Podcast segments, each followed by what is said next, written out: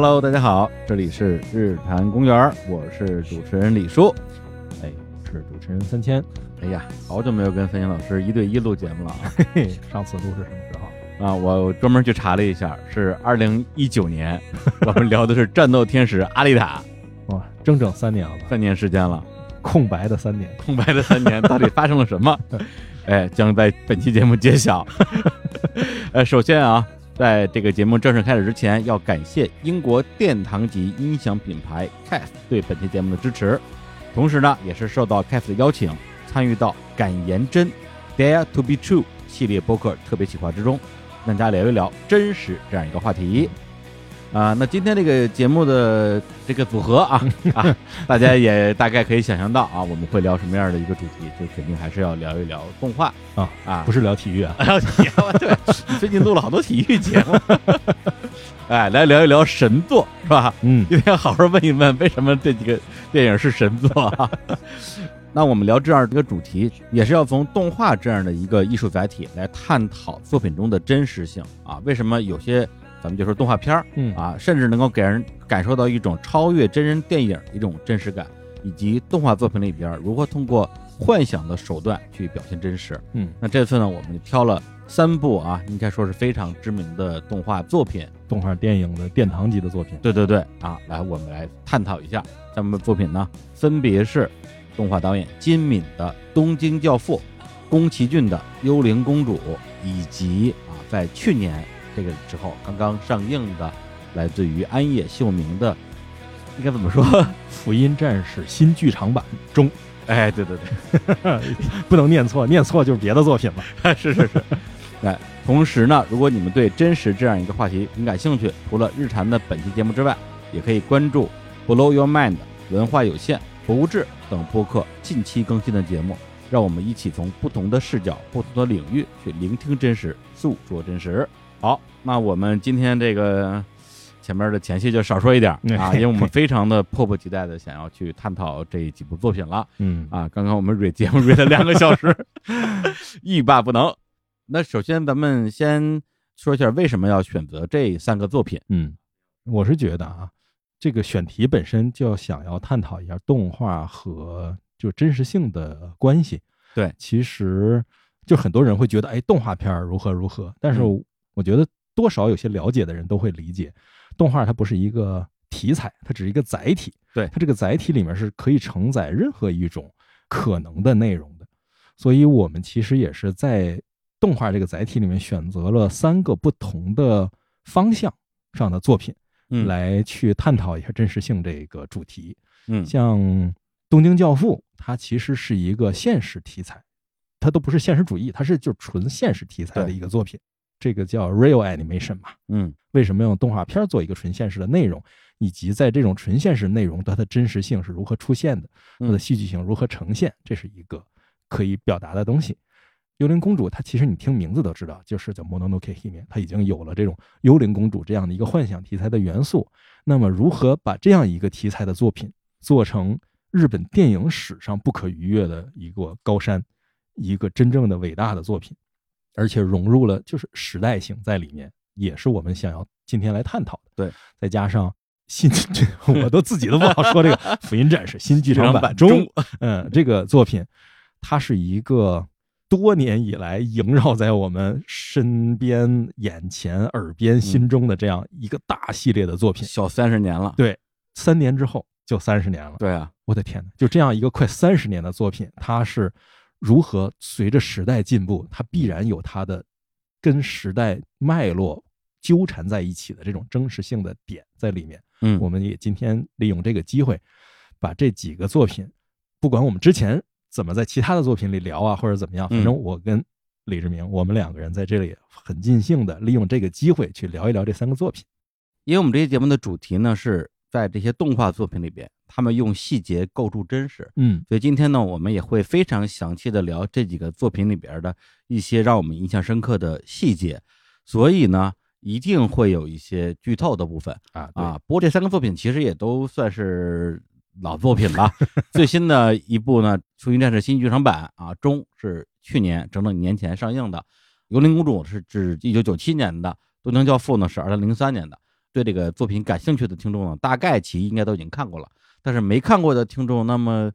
呃，要不要听呢？呃，还是应该听的。哎，为什么？只要你对剧透没有那么敏感，说，哎呦，这东西你剧透了，我就不看了。那种呢，我们建议您还是不要听。但是其他的人，我觉得，首先这个节目很有趣，嗯，很好听，而且听完了之后，你一定会想去看一下这个作品，验证一下我们说的这些东西。嗯，所以我的建议呢，就是不管你之前看过还是没看过，先看一遍，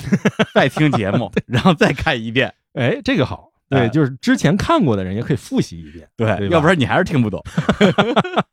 对，反正我们俩是昨天晚上都看了。对，那咱们就从《东京教父》开始吧。首先，这个《东京教父》这个作品啊，嗯，它为什么是一部神作呢？哎，老套路了。嗯，《东京教父》呢是日本著名的擅长现实主义和幻想题材交织的动画创作人金敏。所创作的一个现实主义题材的动画片，嗯，这部作品用发生在东京这个真实的大都会里面几天之内的一件小事情，对，勾勒出一个东京都内的众生相的很有趣的一个风景，嗯，同时建立起了非常有趣的角色，非常波澜壮阔的情节，让大家看到了一个不输于好莱坞真人电影。风格的这样一部动画片，对，这是它的有趣之处。嗯，它的这个剧情是不是先用一句话 来说一下？对对对，是吧？套路，套路，再套路一下。嗯，在圣诞节前夜，三个流落街头的流浪汉在垃圾堆里捡到了一个弃婴。嗯，围绕这个弃婴的身份何去何从，三个流浪汉。踏上了一个未知的旅途，经历了超大的冒险，并且收获了人生的意想不到的礼物。是，这就是三个奶爸、奶爸、奶妈吧，三个奶爸一个娃的这样的一个情节的东京版。然后说是三个流浪汉啊，嗯啊，但是呢，性别比较复杂 啊，这个不是汉，对，里边有一个大叔啊，叫阿银，嗯，就是一个落魄的中年人吧。啊，还有一个离家出走的少女啊，叫美雪。另外还有一个呢，是一个用他们自己的说法叫人妖。对啊，实际上是就是跨性别嘛。现在也喜欢叫男大姐、男大姐 那种，就是反正是跨性别人士。嗯。属于身份是男性，但是内心呢都渴求着成为一名女性，向周围赋予爱和和平，就这些东西。对，叫阿花，阿花，对，就这样三个人。这个听着特别像是抖音的讲故事，阿银、阿花和小美。行，那么我们建立在就是看过作品的前提之下来探讨一下作品里边一些让我们印象深刻的一些细节吧。首先，他这个作品，因为它是以一个。是吧？这个圣诞电影对有非常强烈的一个圣诞的主题在里边，所以里边出现了大量的跟这个日期有关系的元素。嗯，这个作品这些细节，我们先从一些大家耳熟能详的，或者说多少大家都了解的东西先来热热身。比如说，他现在故事发生在圣诞节，一开场就是圣诞节。对，那么故事中我们接下来会发现，他无时不刻不在透露着圣诞节的要素，比如。圣诞那个日期是十二月二十五号。对，这个作品中有无数的地方呈现十二二五这个数字。嗯，你比如他们刚捡到这个小孩的时候，有一个储物柜的钥匙。东京啊，是一个比较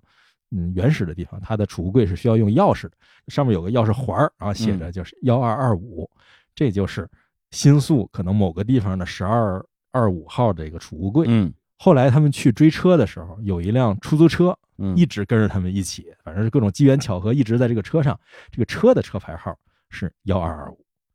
然后在车上他们打车打这个出租车，你得有一个车费吧？对。然后这个车费上面弹出来钱数也是幺二二五，一万两千二百五十个日元的车费。当然，这个车费后来被他们拼命给给抹了，给抹了，给抹了。所以就是里面有很多有意思的小细节是。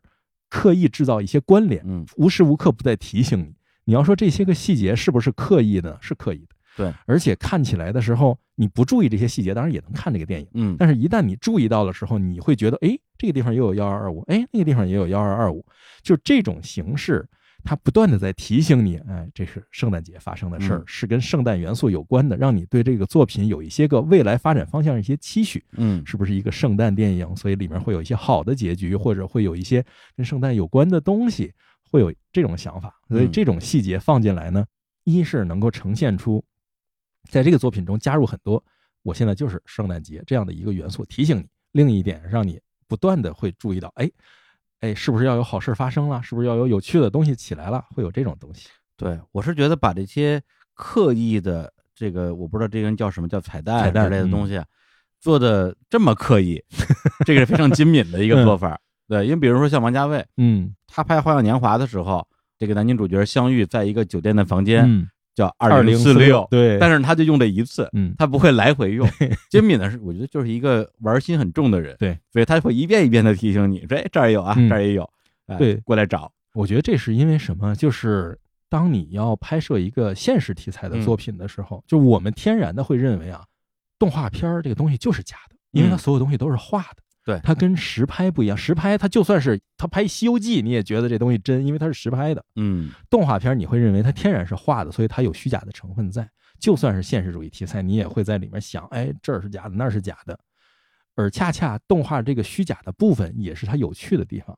就是动画因为是画的，所以画面中的每一个细节都是导演有意识的添加上去。是，所以他在这个地方如果要放一个钱数的字儿的话，他要确定是多少钱，除非他嗯不放，他要放确定多少钱，他就得想是多少钱。嗯，所以在很多地方，他为了放这些东西，他就有意识的放一些彩蛋进去。一个是减低他想这个东西的难度，对不用太费劲的去猜或者编，嗯减少穿帮的可能性。对，第二呢，他也是能够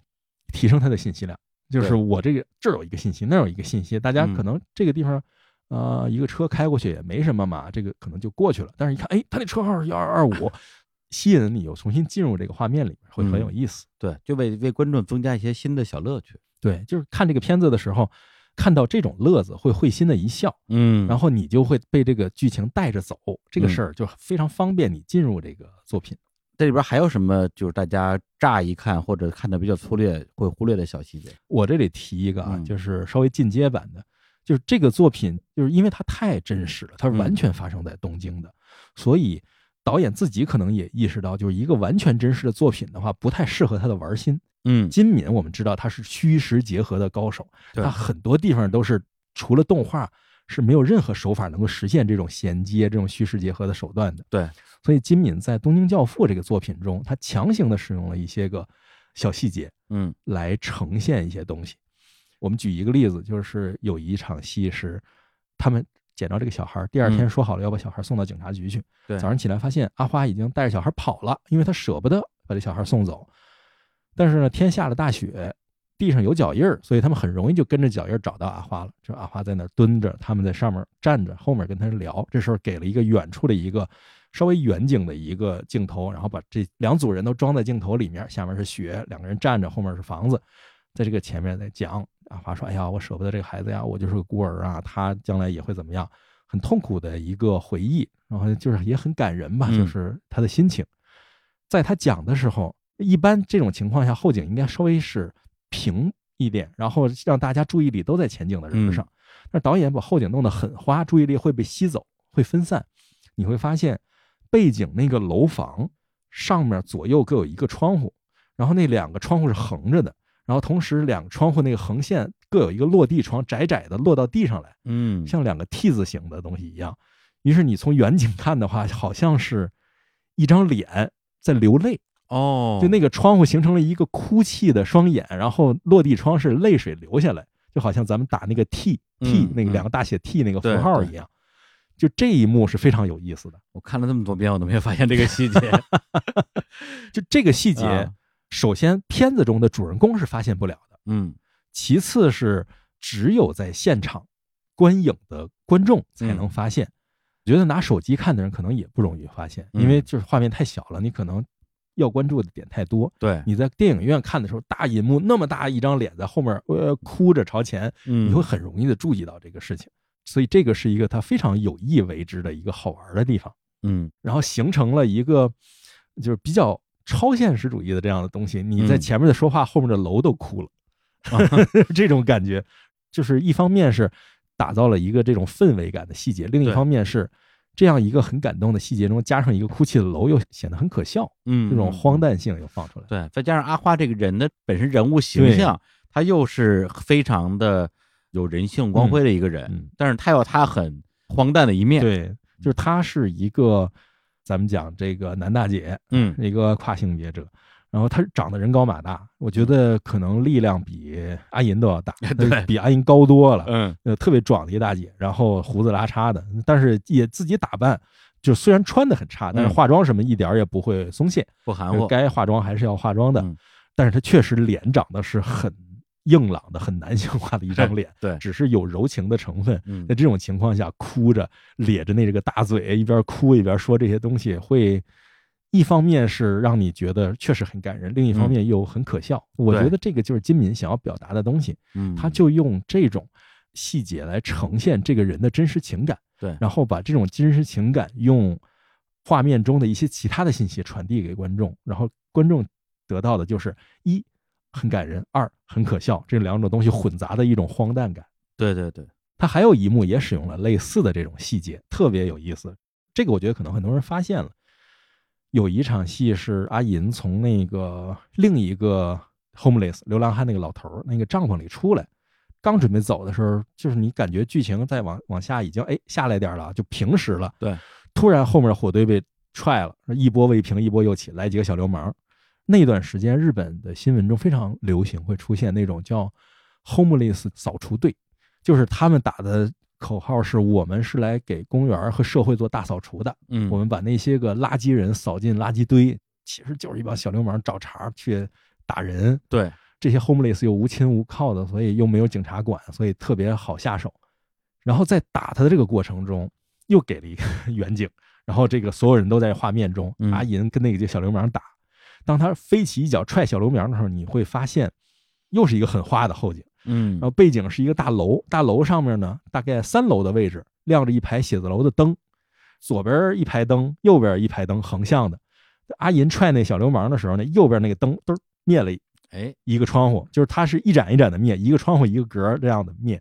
等于阿银踹那人一脚，那人就关了一盏灯，然后接下来那帮人就可以暴打阿银，然后那个左边那一排灯就不断的从左边开始往右关，关关关关关，有的还闪，这时候就特别像血条。你这么一说还真是，对吧？啊，但但是这个我也没看出来。哎呀，我你看什么呀？白看了，白看。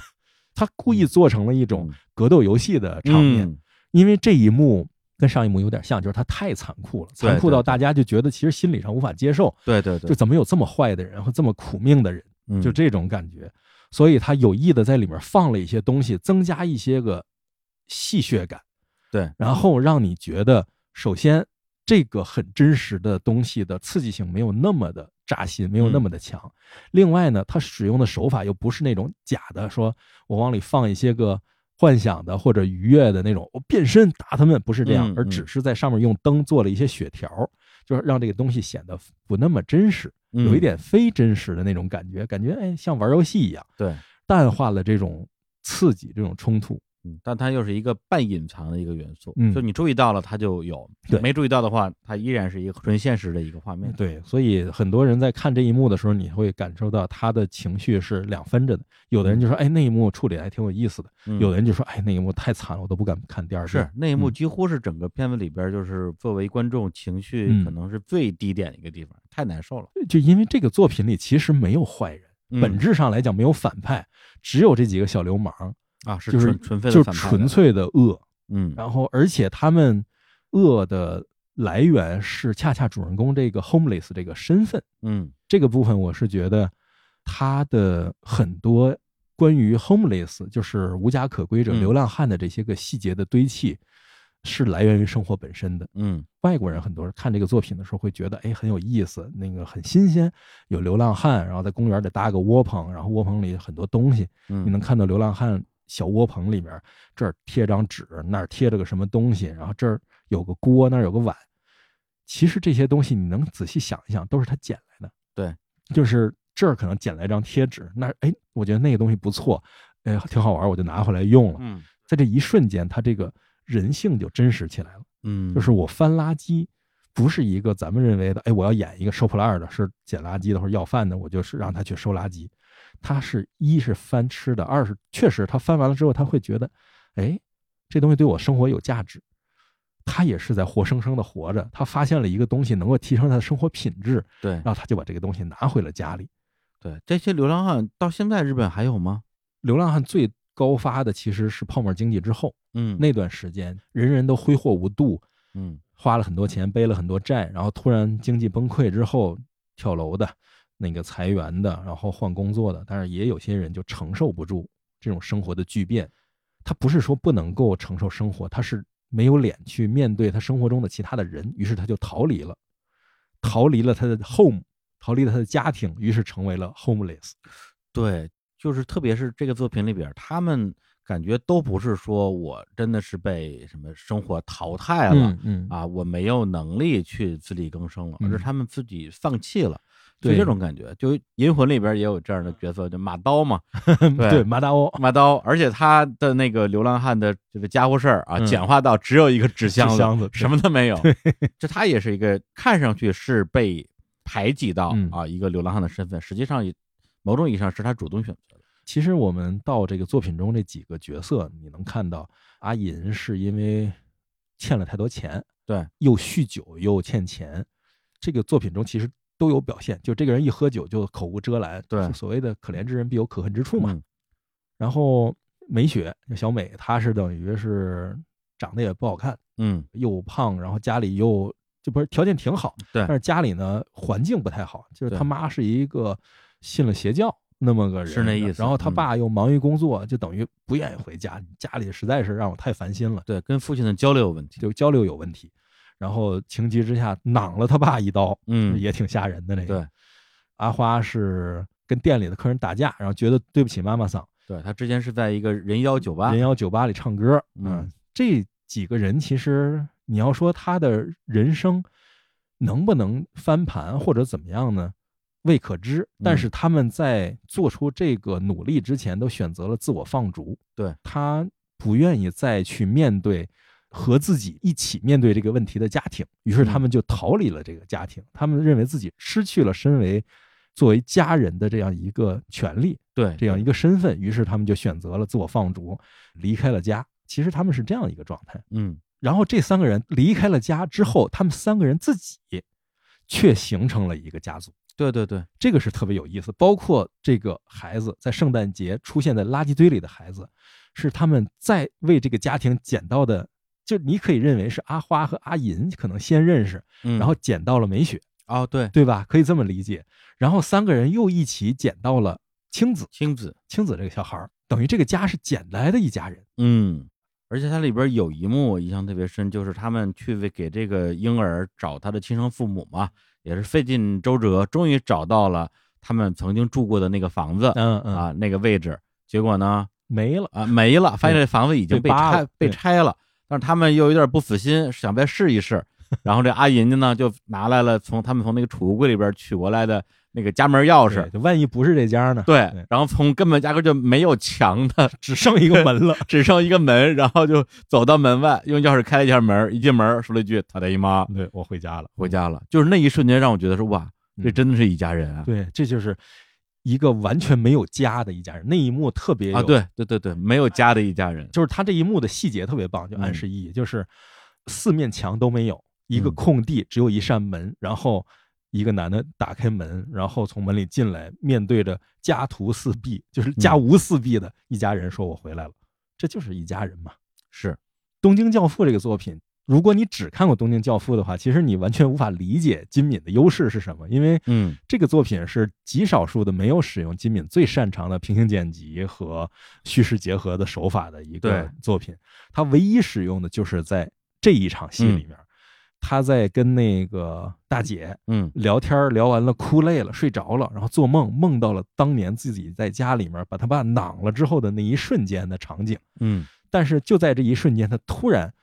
一切都变成了家里的妈妈是阿花，家里的爸爸是阿银，然后阿花还抱着青子，这样一个家族，等于是才从一个彻底的噩梦，嗯，变成了一个他心目中的理想的家庭的状况。对，但是这一幕的转换是非常有意思的，就等于是金敏最常用的那种，哗一下就动画才能实现那种，一下就转过来了。嗯但是你在这个时候要想一想，其实这也是一个噩梦，他已经认为这是他的一个日常了，或者认为这是他最好的归宿了，嗯所以他是吓醒的嘛，对在那一瞬间是吓醒了的，可能想我这个就是我的家了吗？就这种嗯感觉。对，所以到最后靠近影片结尾的一场戏，他去在那个楼梯上嗯，去追骗走了小孩儿的那一个就是假的母亲吧，然后因为因为跑楼梯嘛，越跑越热，越跑越热，对，哎，他就把自己的外套啊、衣服啊、帽子都脱了，嗯一件一件的往下脱，就是又变回到他应该是离家出走之前的那个样子。对对，就是他等于他在这个作品中一直是那个 homeless 的那个美雪，就是无家可归者的美雪。但是他在网上追那个抢走青子的那个女人的时候，其实他当时已经很多事情想清楚了，嗯然后在面对那个女人讲他的那套大道理的时候，就显得特别的掷地有声。对他用他自己的所有的体会来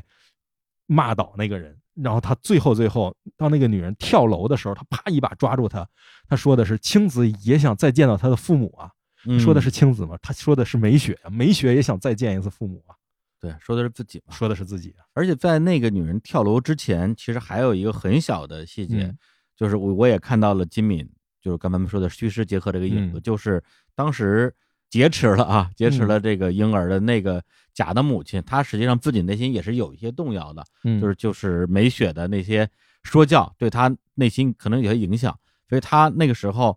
又有点儿被说服了，但是又有点一意孤行，想带着孩子一起跳楼。然后这时候她看了一眼那个婴儿，嗯。婴儿其实肯定是不会说话的嘛，嗯，但是她突然说了一句：“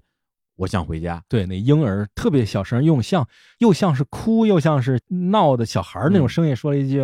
嗯，凯里泰，就是这还像那喂喂那样的声音说了一句：“这个我想回家。对我看到这儿的时候，我就打了个激灵，因为嗯这样的画面在之前金敏比较早期还在跟大有克洋合作的时候，有一个作品叫《他的回忆》，嗯，里边也有一个就是在屋顶上的那样一个戏。这一幕确实让人觉得非常有意思的是，这个小孩的这一瞬间说出的这种“这我想回家”这种东西，其实是这个戏里的每个人的想法。对对对，跳楼的女的，嗯然后那个美雪、阿银、嗯，阿花，每个人心里的想法其实都是这句话。包括他们回到了那个人妖酒吧的嗯时候，对，然后这个阿花跟他的这个妈妈桑啊介绍这小孩哪儿来的啊，说是他是一个被抛弃的，嗯，旁边有一个就已经喝醉了，整个人已经趴在柜台上人事不省的一个人妖，说：“嗯对啊，我也是被抛弃的。”对。然后妈妈桑说：“哦，本来不知道他是哪儿来的，现在知道了。呃 这个作品其实是特别棒的，就是它这里面有主动离家的，”嗯。就是像阿银会认为自己是个人渣，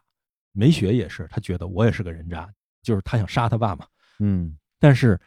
这个小孩儿还有阿花所代表的那一批人，嗯。其实他们不一样，就是他们是被抛弃的人，他们是被动成为 homeless。对，咱讲话就是阿银和梅雪这两个人是有心魔的，对，就是他们离开家是因为心魔作祟离开的家，但是阿花和小孩儿是没有心魔的，他们是就是因为他的这种命运的使然，对造成他们离家。对，而且这个作品它本身还有一个，大家看的过程之中，可能有些人会觉得说，哎呀，这个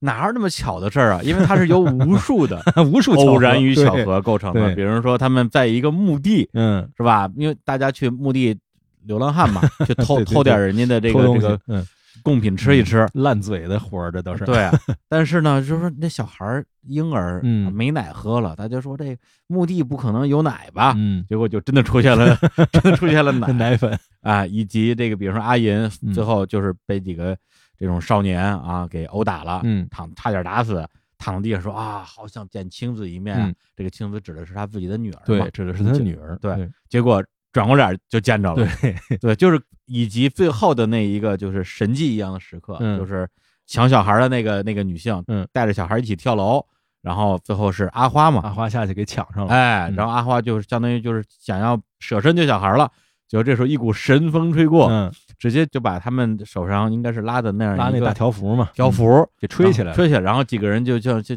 翩翩落地，对，像天使一样落地，对，就是感觉说，哎呀，要不要这么巧啊？对，就这种设计是一种什么设计呢？我觉得这其实是这个作品的趣味所在。嗯，它的题材是来源于真实的社会问题，对，它的人物也是来源于真实的可能存在的一个生活族群，然后包括事情，所有的东西都是现实中存在的。嗯，然后把这些东西如何连上，其实靠的是偶然。对，这这是一种非常我觉得非常戏剧化的表现手法。嗯，跟它类似的实拍电影的话，你可能是，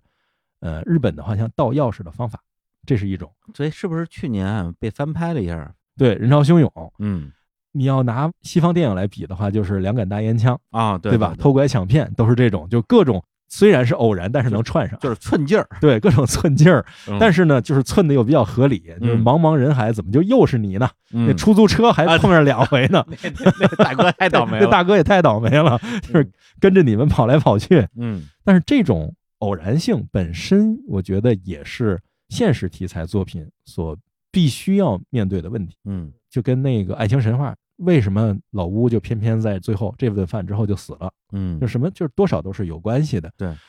以及呃，这个作品我觉得就是偶然性是它的一个戏剧性要素。对就是它用各种有可能真实发生的一些个偶然，把这个东西串起来，让你觉得这东西可信。嗯，就是但可信，同时又觉得哎呀，这太寸劲儿了，就是这个趣味性就产生了。对，另一点也是，它本身讲的已经是流浪汉的这 homeless 的生活。嗯就这种 homeless 的生活，其实是有很强烈的异世界感。嗯，那么在这个异世界中发生一些偶然的因素，就包括最后他那个彩票，对对吧？他彩票都啊对中了，就是这个大家一定会期待说接下来会有什么偶然发生。就就你前面有一两个偶然建立了之后，大家会在很多地方就会随时会关注，哎，你这个地方会不会又放一个梗，放一个细节，嗯让我意识到这个偶然又发生了。刚开始你觉得是巧合，对，后来发现巧合本身就是这个梗，就是梗。这梗就是巧合，对，然后你就开始等梗，嗯，就是你就等巧合，嗯所以最后大家都等着，因为一直在讲彩票这事儿，对对对，开了奖是一一一，嗯，然后找到那个人的时候，那个人说：“哦我买彩票可中了奖了。”嗯，那最后大家就一定等这个跟彩票跟他们有什么关系啊？最后果然老头最后那个质保嗯，说：“你帮我拿着这个，里面都是一堆彩票，有一张大奖。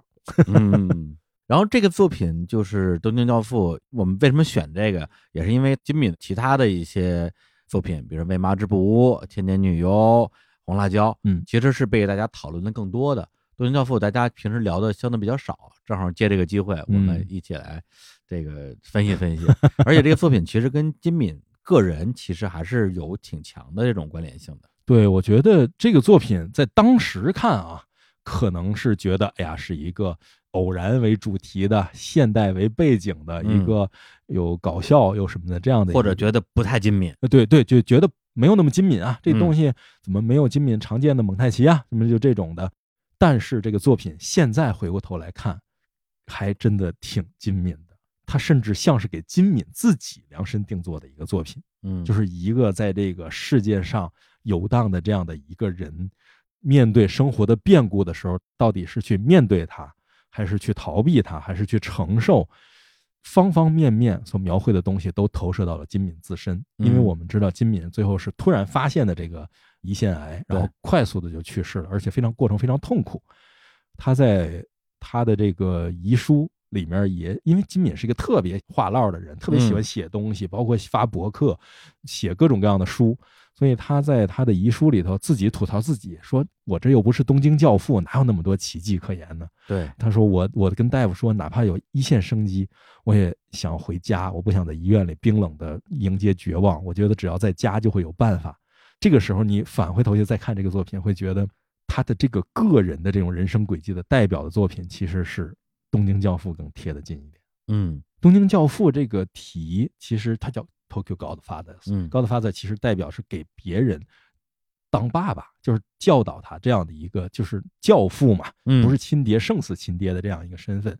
但是这几个人都是离家出走的，就没有家庭的流浪汉，去给别人当教导别人的教父，就是非常有意思。他其实代表的这三个人，不只是说我们讲叫 homeless，就是无家可归者，对，都不是说就没有家可归，他其实家还在那儿，但是他们是失去了家族的身份，他们不再是这个家族中的某一个成员，他们自我放逐，来到了这个混乱的社会上开始游荡。而整个作品其实描写的是他们通过这个天降的一个天使，在圣诞节这一天，通过一个天使降临，在这个事件中逐渐找到了身为家族成员的认知，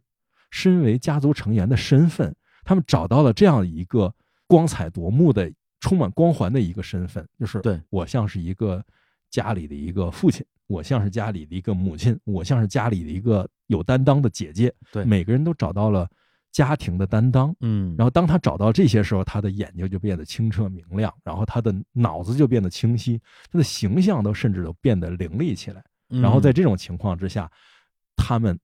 整个解救了是一个被偷出家庭、扔在街头的一个小孩未来的命运，嗯让他回归了家庭。他让这个小孩回归家庭的时候，金敏也用这种偶然性的因素，让他们各自全部都回归了各自的家族。家庭啊，家族啊，让他们回归了。对你说这个，我想再说最后一个细节，就是在影片很开头的部分，阿花跟阿银让梅雪出去买牛奶，嗯结果梅雪在回来路上呢，撞到了另外两个流浪汉，嗯，啊，大家好像发生了一些小的口角，对对结果那两个人说：“哎，你不是阿银他们家的那个吗？对，啊，那我们俩可不敢惹你。”然后梅雪说：“为什么呀？”他说：“你是阿银家的吗嗯？” 在那一瞬间，明显感觉梅雪对阿银的态度一下就变了。对他知道这个人虽然天天喝得醉醺醺的，嘴里没有一句实话，但是这个人是在像一个家长一样保护自己的，罩着他的。罩着他的。嗯在那一瞬间，他有了一个家庭的这种感受出现了。对，就这个嗯，它等于是让大家意识到的是，你那个真正实体的那个家庭，可能对你是一个不利的，或者说你你对他是抗拒的。但是你在外部的时候，你找到了一个概念式的家庭，对，而这个东西是保护你的，并且让你理解到了家庭家族的概念是什么。然后虽然有不舍，但是你还是要跟这个概念化的家庭告别，然后回到你原来的那个家庭里面去。对，所以这个细节就让我觉得，在那之前，感觉这三个人就像是不知道从哪儿捏过起来的嗯三个人凑合过，嗯，但那一瞬间，好像梅雪从自己内心认同了自己是这个家庭的一部分，是这个家族也成为了这个婴儿的一个姐姐的一个对。对对对，行，那关于《东京教父》这个作品，我们呢就跟大家分享到这里。嗯首先，我们还是要感谢啊英国殿堂级音响品牌 CAF 对我们这个节目的支持，所以我们接下来给大家来放一首《东京教父》里面的歌曲。呃，咱们放哪首啊？放他的《欢乐颂》。《欢乐颂》，嗯，因为《欢乐颂》呢，它在这个作品里面其实也是多次出现，对，好几次出现啊，而且每次出现的这个场景啊、功能啊嗯都不太一样都不一样。啊。那最后一次出现呢，就是在它的一个片尾曲的部分呃，非常的欢乐，因为它到最后，因为它是这个是一个都市嘛，嗯都市的大楼都开始随着欢乐颂开始跳舞了，对，扭起来了啊，对。对，还挺欢乐的。嗯，行，那我们就听一下这个啊非常欢乐版本的嗯《欢乐颂》。口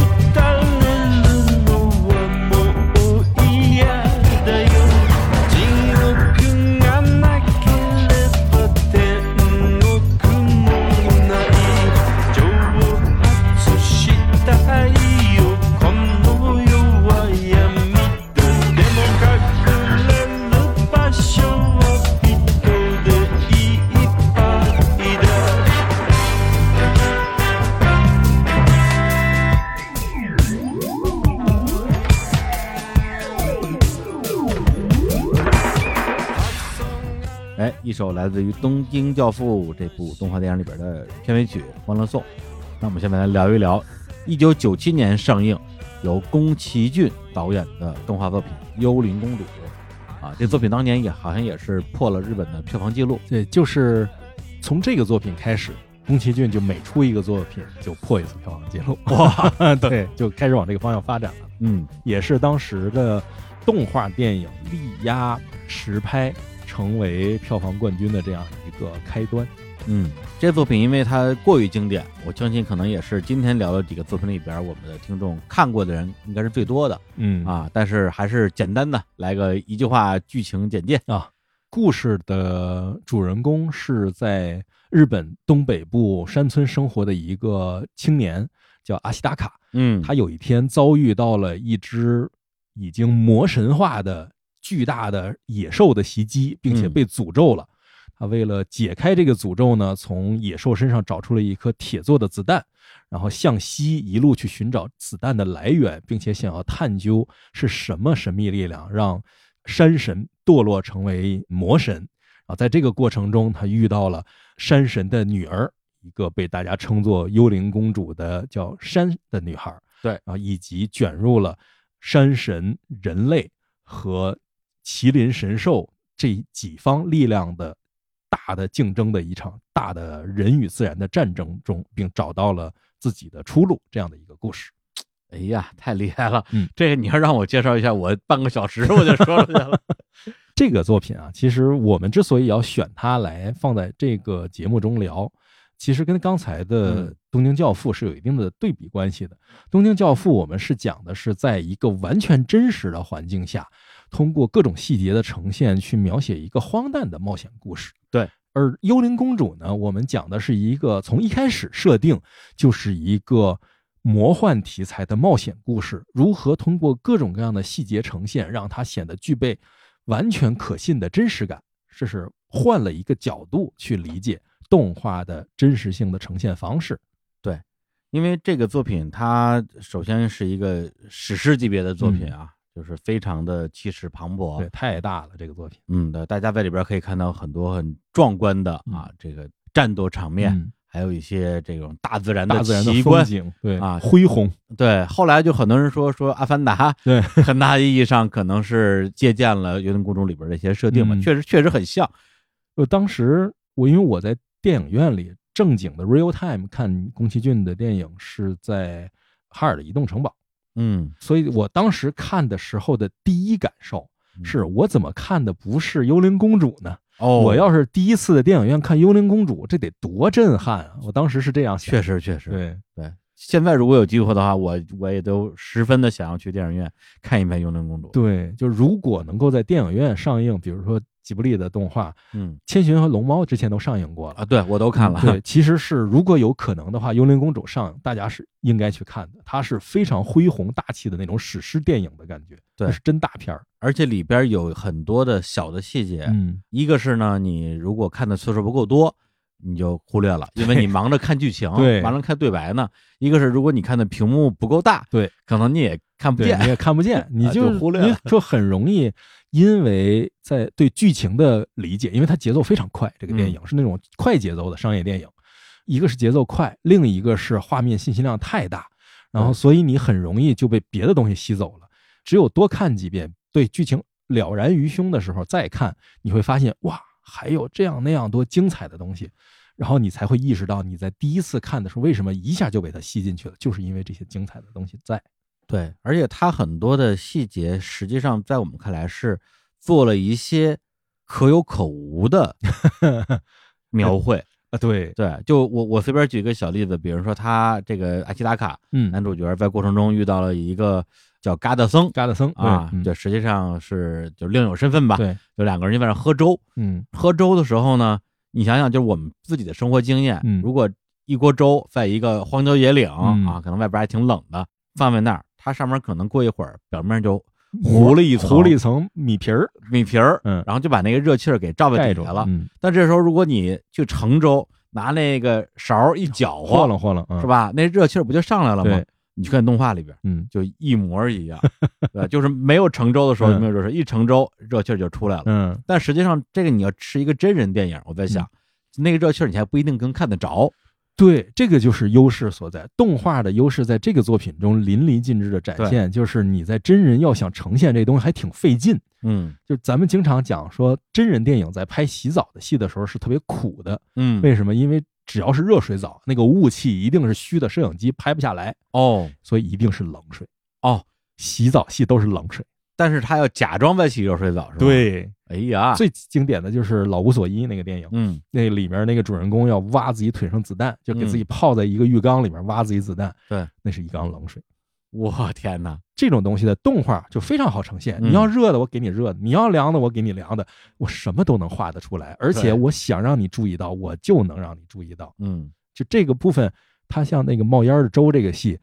观众你说能注意到吗？在大银幕上放的话能注意到，但是这事儿重要吗？这事儿不重要。嗯但是正是画出来这点粥上的热气儿，让整个这一幕显得自然。对对对，自然代表什么？代表可信。然后你就会因为它的自然而可信，而去相信他们里面所有人做的东西和他做的他的台词，甚至他的一些行为逻辑嗯是经过作为一个自然行动能力的人做出的判断。嗯，而且它明明是个动画，你嗯会愿意相信它是真实的。哎，对对，这又回到刚才那话题，就是明明都是画的，但是我就是画出了这些东西来，而这个东西我可画可不画，但是嗯我就是画了，画了之后让你会觉得哇，这个东西，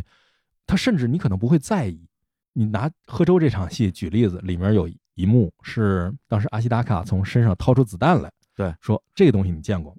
然后他递给嘎达僧的时候，你注意到阿嘎达僧是怎么接的了吧？拿筷子接的，对，他是拿筷子接的。这个部分特别有意思，就是我们在吃饭的时候拿着筷子的时候，嗯别人要给你一个什么东西的时候，你是会把筷子放下，拿手去拿，还是把筷子？因为他们当时两个人在荒郊野地吃，是把筷子放哪儿？就这事儿就很麻烦，嗯所以最合理的方式其实是我用筷子去夹。嗯但是这事儿呢又很不修边幅，对，其实他一方面是当时在吃饭，所以这是一个很自然的动作；另一方面又承载了什么？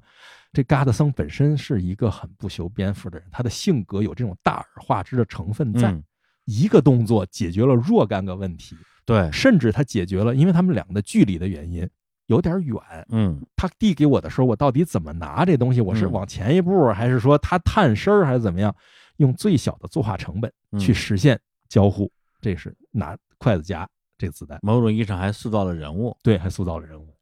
我觉得啊，首先可能很多人都知道，就宫崎骏是一个要拍电影之前，他要做很多积淀，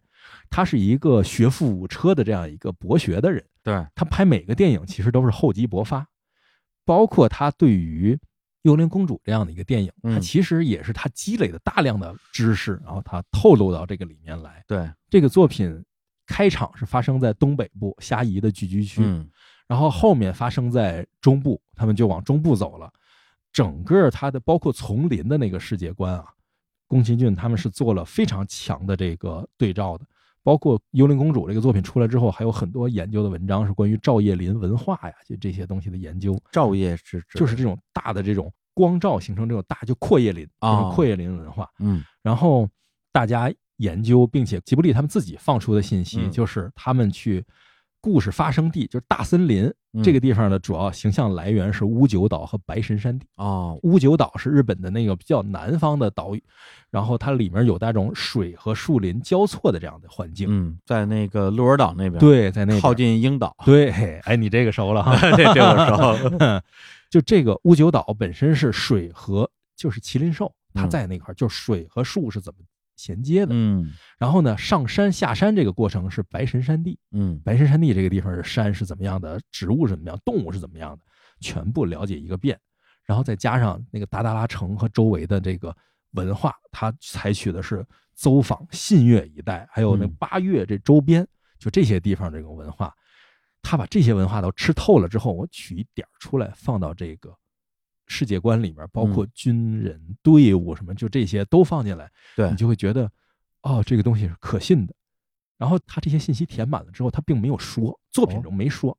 我只是所有做的人都知道这是怎么回事儿，嗯。然后看的人一看就明白是怎么回事儿，然后我就不需要在作品中再说了。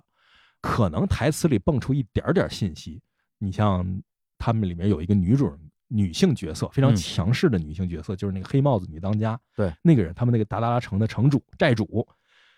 他在台词中说什么？首先，他对于周围的那些个大名是不屑一顾的，嗯，就是人家来了，关在外面，还让一帮女的去笑话，这在过去不可想象，就是嗯。女人根本没有机会跟这些人交流，对。更何况就是哇冲人家取笑什么的。第二是这些女人很多是他买回来的被拐卖的妇女，对对对，就等于被拐卖的那些苦命人被他收留了，他都是是买回来的。还有一些病人，还有一些麻风病人就不当人的那些人被他收留，再加上什么，他对于军事这些武器是非常了解的。他说这个民国的武器太重，我们得得加轻一点，说明他对于那些东西也很了解。嗯就是这个时候，他这个人物形象已经很丰满了，再加上他长得非常漂亮，就非常飒爽利落的一个人。嗯他找的配音演员也是田中裕子，田中裕子是扮演阿信的那个哦女性角色，她在《苍穹之矛》里扮演慈禧。这些东西合在一起，你会觉得就是这很棒。这个角色，吉卜力在他的设定上是怎么设定的呢？就是他这些设定作品中没说，全都是里设定。但是你一听他设定，你再跟他的形象一对，你就觉得没错，就是这样的人。他设定成是一个花柳街的高级的艺妓，就是高阶的这种妓女形象。哦然后呢，他是也是被卖的，卖到了外国去，然后在当时中国的沿海的那个明朝嘛，当时中国的沿海是成为了倭寇的压寨夫人。这样的，然后他在倭寇那边锻炼了自身的技艺之后，找机会杀了倭寇的头领，带了明朝的技术和钱和资源回来，是不是很像《天空之城》里的那个海盗船长年轻的时候？哎，对对对，那种感觉是那意思，对？吧？嗯他其实就是有这些设定，然后你在理解了这个设定之后再一看，画出来的就是这样的人，但是他嗯不用说，不用真的把这些给你讲清楚，他只要设定充足，你自然会在每一个细节上都体现出那样的韵味来，嗯最后这个人就立得非常的稳。对，或者说你在看的时候，你会对这个人有有很多好奇，嗯，对，他是从哪儿来的？对，他为什么会成为这样一个人？对，但是呢，你不是一定要知道，对但是他背后有这些东西，会让这个人对，自身更加的成立，，对站得非常稳。站得稳，对对，站得稳。然后包括他的一个非常有意思，就是他这个名字，他名字叫黑帽子，乌帽子。乌帽子按说是来自于传说神话中的一个女妖，因为和来讨伐他的这个贵族王子产生了感情，于是就一起生活，就嫁给人家，然后就还生了孩子，再哦夫妻一起去讨伐鬼王，就这样的一个故事。灵感来源确实是有这方面，但是还有另一个方向很有趣，就是宫崎骏有一个别墅，嗯所在地是哪儿呢？是长野，长野的富士见厅。所谓富士见，就是能够看到富士山的这样的地方，就富士见，就是见富士厅，其实就是这个意思，太直观了，特别直观。嗯然后这个厅呢，有很多其他的具体的细节的地名，嗯，其中有一个地名就叫乌帽子，嘿，就叫黑帽子。嗯同时呢，这个还有其他的地名，呃，一个地名叫乙氏，哦，乙氏主那个乙氏，以及还有一个地名叫贾六，我天哪，养牛的贾六，贾六太逗了。贾六是他们的就是女当家啊，嗯。这个城里边的一个放牛的。人，其实是个好人，就是有点窝囊，窝囊，对，有点窝囊，还是妻管严啊。然后他老婆呢也非常的英姿飒爽，算是他们这个城镇里边一个女性的小领袖吧。嗯啊，平时带着姐妹们一起练铁，对对就整个他们这个城里边，就嗯完全就是女的说了算。对，女的说了算啊，就是口头禅，就是男人真不中用。对你要是个女的就好了。哎呀，是啊。结果阿伊达卡去了之后，嗯，在一个城里边非常受欢迎，哎呀，外国来的小帅哥啊，是啊异域风情，而且非常的神武，不像那些放牛的窝囊废。然后呢，这帮姑娘们就都非常喜欢他。嗯然后他本人呢也非常的这个正派，去了之后帮大家排忧解难。嗯然后中间有一场戏，就是他进到了他们的这个炼铁厂，因为他们这儿呢都是所有的男的出去呢去交易货物，对啊，然后女的呢在家里炼铁炼钢，嗯大炼大炼钢铁。然后这阿基达卡就去了他们的炼铁厂，然后跟这儿围观了一下他们是怎么炼铁的。后来去了之后说：“哎呀，我我也我也来帮个忙吧。嗯，”然后就上去，因为他们是用用脚，就像踩缝纫机一样。就是踩大风箱，哦那个是高炉的风箱，哎呀，然后阿依达卡就去了之后说：“哎，我也来踩一脚。”上去啪一踩，然后旁边一堆姑娘就啊尖叫，哇，真有劲儿啊！这上这儿给我们挑水来了。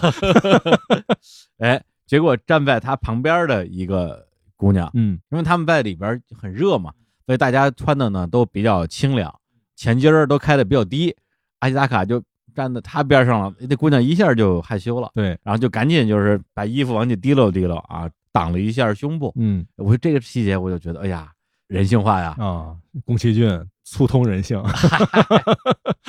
反正是是非常有趣的细节。这个我觉得有趣在什么？就是他们之前刚还围着那个一帮男的在一块儿招待他吃饭那个屋子，嗯也不进屋，就在门口，嗯，就是看，哎，小哥上我们这儿来呀，来看我们呀。那会儿其实是一个都特别大大咧咧对对对，特别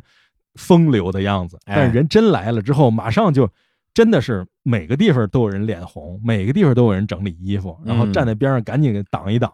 这个部分对于人性的表现或者人的 reaction，就这种反应的处理，嗯，会让人觉得整个这个世界是活的。是对对对对对嗯，你说到这个，其实还有一幕很有趣儿，就是好多这种细节，我觉得特别有意思。嗯。就是他们后来不是跟人打起来了吗？嗯。他们男的出去打野猪，然后地方大名就跑过来抢他们城寨，对，也开始搬铁往往家，然后就跟人打起来，然后打到晚上的时候，就大家就都休息了嘛，蹲在城头上那个休息，有人守望，然后他这时候就加了很有趣的细节，有一个人在那修那个枪，当嗯。当当当的敲着修那个枪，关键是进入到下一个镜头的时候，那边在画面之外，这枪修好了，就有了一点结果，就是当当当敲声呀，敲开了，可以用了，就相当于什么呀？就说明之前打仗的时候，这个枪的火药什么的损耗已经让它卡住了，不好使了，嗯所以我给敲开了，你又能用了。我们特别喜欢宫崎骏的处理东西，尤其是这个作品的时候，它体现出来的是，这里面所有人都是在实时的在干着自己的事儿，都是在动的。在你不知道的时候，它发生了很多，然后它呈现给你的只是你镜头扫过来的时候看到那一下，甚至镜头不在它的时候，画外音也呈现它还在干着一些事儿。嗯就这种信息量的处理，让这个作品已经超过了动画片所拥有的那种信息量，而达到了实拍的信息量。对，就这个点，其实之前不是那个张成嗯来我们这儿，他那时候刚拍完八百，嗯他就说在八百那个场地里边就没有人是不在戏里的，不是说我在拍这几个人，然后你们跟那儿旁边跟那儿玩玩玩对对对玩 Switch，嗯这肯定不行。对，就是手机什么的根本就不让带进去。嗯也就是说，他们在拍一个大场面的时候，虽然镜头可能从头到尾都不会打到你那边，但是你要你得演。对，但你得演，对。而这个东西呢，在真人实拍的时候，其实很容易做到，因为嗯人本来就在这儿，对你就演，你就让他演，对你就说你就告诉你怎么演，然后你就演就好了。对，就是哪怕你在镜头之外，但是你的表演对其他人会有会有影响嘛。但是动画呢，因为我要画不到这儿，对我何必呢？对，就是在这里加了很多戏。加了很多戏，嗯对，就是镜头外的人或者在镜头角落的人，他在独立有他的自己的一个剧情线。对，而且这个作品里边有一个细节啊，嗯这个细节是我这一遍看的时候印象尤其深刻的，就是鹿神，鹿神嗯出场的时候、啊，啊，他就那个蹄子嘛，就一步一步往前走，然后你会发现他脚底下会随着他的这个脚步嗯，会有那种小花小草吧，对对对，就是从发芽、长叶、盛开，然后枯萎、凋落、凋零，对，凋零，有这样的一个过程。嗯，就一步一枯荣嘛。哎，对对对对对，这个形容特别对。嗯这个给我印象特别深，就是在于说，因为你刚开始觉得说啊，鹿神好像是这里边最大的一个神啊，嗯是所有的神都特别尊敬的一个感觉，能够带领他们战胜人类的嗯啊这样一个这个这个大神。然后，那么他他肯定是有自己的神力的，嗯包括他男主角受伤了嘛，嗯对，那个女主角也山也带着他说找鹿神啊，嗯他没准能救你。你会觉得说啊，他肯定是一个生命之神。嗯结果呢，出来之后，你觉得如果是按照这个非常积极的一个想象，那就是你步步生莲，嗯不就完了吗？为什么要一步一枯荣呢？嗯就是这个时候，其实会有一个疑问，因为我们会理所应当的觉得说，生是好的，死嗯是坏的。但后来，实际上你会发现，剧情里边会出现很多这样的冲突和疑问。嗯，就比如说，最开始是贾六嗯说啊，这个很可怕啊，听说一碰就死。嗯结果呢，鹿神救了这个阿基达卡，对啊，把他的身上的伤治好了。嗯你会觉得说，你看，果然是生命之神。但后来，当这个山犬的那个大山犬 Mono，它就是垂垂老矣啊，快要死亡的时候，然后山就问他说：“你为什么不找鹿神把你治好？”然后这时候山犬这个 Mono 说了一句说：“就是我现在已经马上就接近死亡了，这个时候我去找鹿神的话，他会直接取走我的生命。嗯呃，这个时候你会觉得说啊，他难道他又是个死神吗？嗯，包括后来乙施主就是已经被因为因为人类的攻击，马上就要变成变成荒神，荒神了，嗯变成荒神暴走的之前，然后又是鹿神过来，直接吸走了他的生命。嗯对，所以就是这个时候，就是让我对于鹿神这个角色的身份会有一个明确的认知，就是他又是生命之神，又是死亡之神。他其实不是掌管生，也不是掌管死，他其实是生命之神，对只是生命中既包含生也包含死。对，只不过就是从就是我们这些活着人角度，嗯我们当然觉得活着好啊，死了啥都没了。对，所以就会本能的把它的这两个功能嗯会割裂开来看，然后直到了这个电影最后的一个终局嗯啊，就是如果按照比较呃直观的理解啊，嗯就是觉得这是一个环保 环保主义的电影大结局啊对，这电影嘛，跟《嗯阿凡达》一样嘛，嗯讲环保的嘛，人类啊，出于自己的傲慢嗯，破坏了大自然，受到了大自然的惩罚，然后人类悔过了啊，我们还是要和平和平共处。对，但是我的感觉会不太一样，在于说最后由于人类的傲慢，他甚至连鹿神都杀死了，然后鹿神最后变成了应该是有点荒神那个状态吧，他为了找自己的头嘛，嗯然后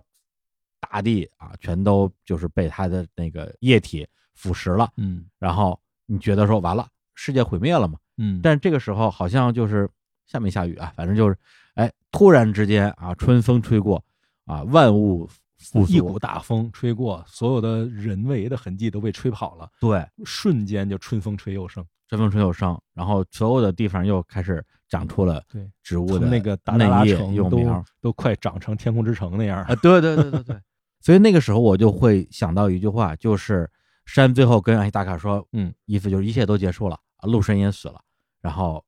阿西达卡说，鹿神是不会死的。从这点来讲，就是我个人理解，就是对于神，就真正意义上的神，或者说地球，或者是自然来讲，就是你们发生的这些事情，你们之间那些什么战争啊，不论是你们跟那些政府的战争啊，跟浪人的战争，在我们看来，其实都跟我脚下的这个一步一枯荣是同一件事儿。嗯对，就是这里边既包括生，也包括死，而生和死也是同一件事儿，就就不重要。嗯简单说，就什么都不重要。总有一天，你们这个作品里面出现的所有人都消失了，那不费江河万古流嘛。嗯到最后还是会有新的生命在这个地方诞生，除非人类真的你把地球炸了，嗯，否则人类消失之后，地球该是什么样还是什么样。对，我记得好像就是去年我看了一个纪录片，名字我忘了，讲的就是新冠之后嗯。地球发生哪些变化。嗯。对，最显著的变化就是生态 大野生动物到处跑，对吧？对。因为因为全球的人好多国家都居家隔离啊什么之类的，在家办公不移动。不排放，对啊，就是我天，就各种只能在动物世界里见到的动物，全都走上了人类的街头，嗯。然后就像生活在山里一样。对，所以这种感觉就让我觉得说，它就是你当然可以从环保的这个冲突啊方面去理解，但是就这一遍重新看的一个启发，就是说，就好像我前段看本书里边有句话，就是说，死亡它不是一个简单意义上的结束的一个想法，实际上，死亡从生从创造的那一刻开始，它就从来没有停止过。每一个变化，就生命中的每个变化，都是死亡的其中一个形式，而每一个生命里边都包含了就是无限的死亡的概念。我觉得这个作品啊，就是无论是你刚才说的这个从大的宏观的世界观，或者从俯瞰视角来讲，嗯就是一个平衡的世界，不管是生还是死，它最后归于平衡。对，你像那个，其实他治好阿西达卡的时候，你记得他山当时做了一套动作，嗯。他把阿西达卡放在麒麟神必来的那个地方，对，然后在他头上啪插了一株正在生长的树叶，嗯。然后麒麟神就那个鹿神嗯，闻了一下那个树叶，然后哦。咵那个东西就枯萎了，对，就相当于这是个怎么讲？你也可以说打个招呼，也可以说敬献了一个贡品，嗯。让他在上一次动作是一个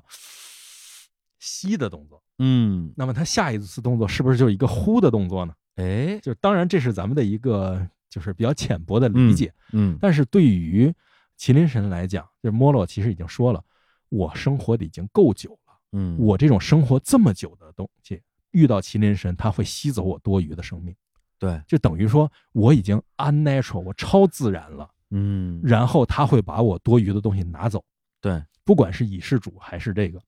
他们当时说为什么不让摩洛，就是为让纳戈去接受麒麟神的救？你们山泉霸占了麒麟神，所以我们才变成了荒神。然后摩洛当时说如此的丑陋，嗯如此的不堪，就是他是因为不愿意面对自己将死的命运，对，逃离了自己的命运，然后变成了荒神。而我是愿意面对自己的命运，所以你看他最后的时候，那些山猪哇玩命的打，最后变成了荒神，浑身带着虫子，嗯狼狈不堪的回来，就是祈求麒麟神的救助。嗯，而莫洛自己是在那非常安静的、高雅的躺在水中迎接自己的死亡。嗯就是这方面，你能看出来谁看起来是谁比较安静，谁比嗯较聒噪，或者谁比较暴躁。嗯但是从生命的角度啊，就是嗯从个体生命的角度，我们无法俯瞰风景，我们都是在自己的这条生命线上走完我们自己的一程。对，在这个时候，你会发现，摩洛这样的选择，最后在历史的长河中，最后就是不知所踪。就嗯曾有大山犬为祸人捐，与人对抗，身中数弹，不知所踪。嗯但是像蚁氏主这样的野猪，嗯在历史的长河记载中，就是与人大战多少回合，如何如何，最后在将被弑神的一瞬之前被夺走生命，那个轰然倒地，就是波澜壮阔。西乡隆盛嘛，对，就是他取得了自己想要的名望，就是他赖以生活下去的他那个坚定的信念嗯所要的他生活的样子。嗯然后再加上阿西达克和山，他们面对自己即将，就我已经被诅咒了。一开始的时候，神婆就说：“你可以在这里等死，或者迎接你将死的命运，去寻找答案。对，”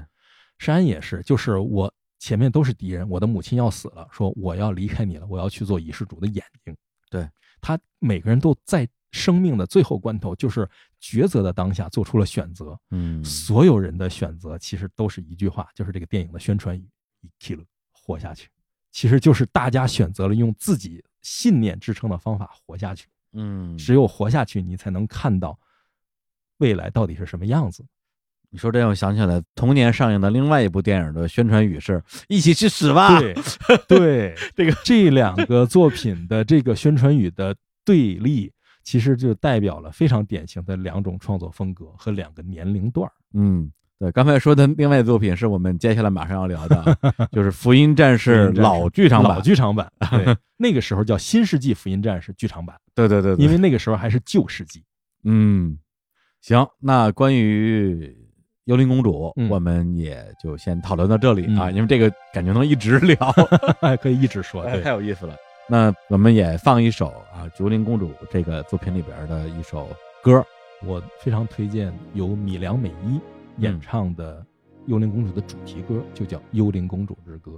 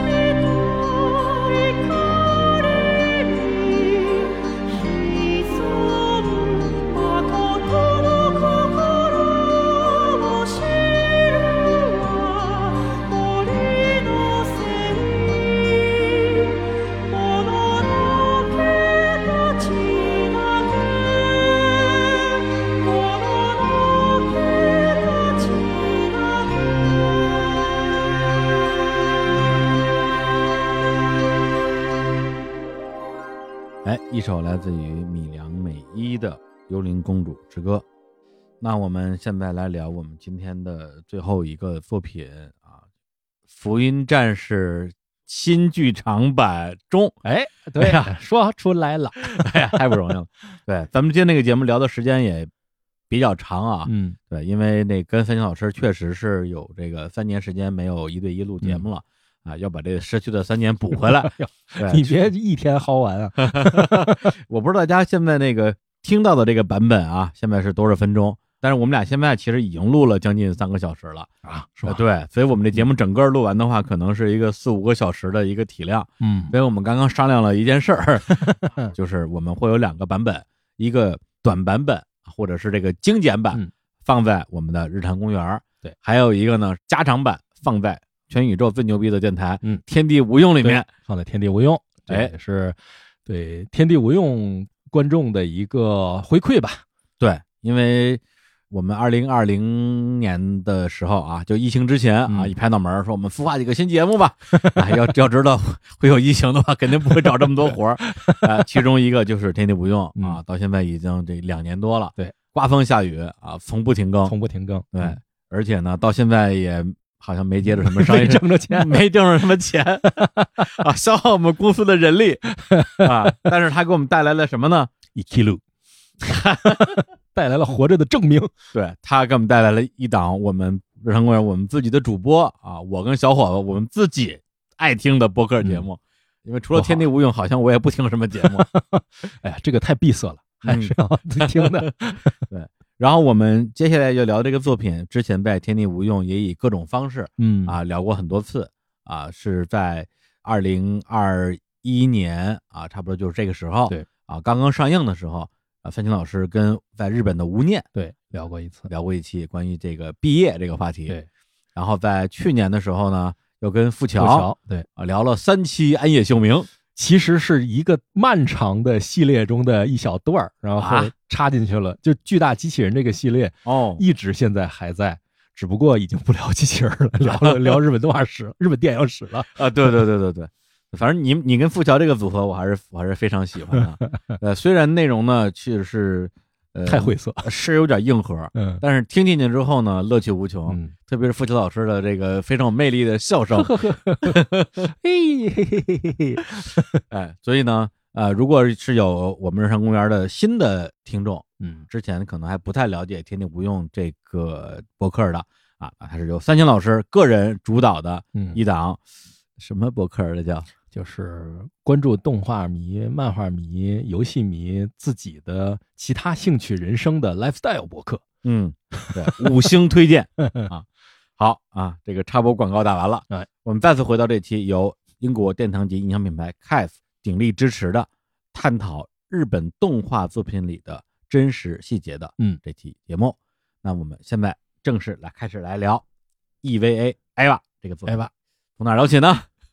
呃，从一九 一九九五，一九九五年，天哪！哎，你先说你艾娃哪些都看了吧，这样也大家有一个心理哦基础。EVA 就是我到今天为止肯定是全看过了，啊因为它是分成了在我看来三个阶段嘛，嗯，或者是把同一个故事拍了三遍。拍了三遍。嗯，对，第一遍就是一九九五年二十六集的 TV 版，嗯然后就是一九九七年的剧场版的呃两部啊，嗯。一个是《死与新生》，一个是《艾尔真心为你》，然后就是从二零零七年开始的这个《福音战士》新剧场版，嗯四部曲啊，续破 Q 中中对。哎呀，咱们二零一八年录这个 神作呃神作啊，一看入魂的日本动画电影（括弧嗯在看理想平台可以付费 可以付费收听）的时候，我们还说说，哎，听说这个安野痞子的中曲啊，那时候那时候还叫中曲啊，说这个二零二零年要上，上二零二零年上，我们说这嗯这上得了吗？嗯呃，结果他确实是因为跟这个疫情有关系，拖延嗯了一年，然后才上。对，然后我是刚上了之后，隔了一段时间吧，可能隔了个半年，嗯，我看了一遍，呃，非常可耻的没有看懂。我说这是啥？嗯 哎，然后前两天又看了一遍，啊、也不知道为啥，好像这边比之前啊，嗯对，就要理解的要多一些，嗯，就是基本上算是看懂了吧，挺不容易的。哎，那要不你来一句话介绍一下这是一个什么故事？他讲的是一一群十四岁的少年乘着巨大的人形机器，然后打击外星人的故事。这个说的对，就是这么个故事，哎，只是缺少了很多细节。那那那那那细节您来呗。其实故事还是这么一个故事，嗯。只不过在这样的故事脉络中呢，讲故事的人就是安野秀明导演嗯。和其他的那些个像通口真司啊、嗯。前田真弘啊、山下一库多他们这些人鹤卷往何哉鹤卷何哉往里头放了非常多的打怪兽，就是机器人打怪兽的为什么、怎么打、打之外的时间在干什么，以嗯。及打完了之后会怎么样这样的嗯方方面面的细节，然后让这部作品成为了一个完全不同于以往的巨大机器人动画的一个全新的作品。对那么我们今天聊的话呢，主要还是聊就是在去年上映的《福音战士》新剧场版中嗯这个作品。呃，就飞行老师，你来开头吧。行，我来开一个小头。我想说到的是关于这个作品最重要、最重要的一个与真实相关的细节，嗯就是疫情本身。嗯，这个作品原定是二零二零年上映，对，然后它现在是二零二一年上映，这拖延的一年，当然我觉得啊，没疫情它也会拖，嗯 这是可以理解的。对，但是拖延的一年，这疫情下的一年，让大家的心智都发生了重大的变化。对对对，所以在《福音战士》新剧场版中里面的很多的细节的元素，都跟疫情有关。嗯之前我们会认为它的 Q 那一集是跟大地震、三幺幺大地震有关，是甚至那个关联也衍生到了下面这个剧场版中里面。是，但是中里面的一些更重要的关联是跟疫情。这部作品中有无数的细节，展现的是后疫情时代大家的生活状态、精神状态和生活方法。对，因为安野秀明，我觉得他是非常关注现实的一个导演，他不是说那种现实主义导演，嗯而是他会把他对现实的观察、理解、理解他的感受，反哺作品对，就是个中，就我们就管它叫中啊。嗯，在中里面，我们看到第三新东京市变成了第三村，嗯就这个状态，其实我觉得是不是疫情，而是那种就赈灾、赈灾之后的一种表达方式。对对，但是在第三村里面，人们特别渴望的那种回复到过去的有连接的生活的那种状态，是后疫情时代的状态。嗯就疫情之下，大家已经不见面了，已经不交流了，不沟通了。这个时候，如何再和别人交流，如何沟通，如何面对面的去碰面，这个东西很多细节反映到了作品中。嗯，你包括凌波，嗯。凌波作为一个复制人嘛，又是一个新的复制人，对之前一无所知的这样一个复制人，他出现在第三村里，他从其他人那儿汲取到了营养，他汲取到的其实不是说跟别人成为好朋友的方法，跟别人交流的方法，而是交流就能促进人与人的距离，就是就能加深人与人的就是嗯关联，就这件事情，他掌握了。这个完全超乎了福音战士以前的这样的一个概念。嗯以前是人与人之间是有心之壁的，是有 AT field 的，对，你用 AT field 之间互相融合就能理解对方。嗯就是在旧剧场版中，解决方法是人全都变成一滩水，你中有我，我中有你，能看的不能看的全给对方看了。嗯这个是他的对于交流的理解，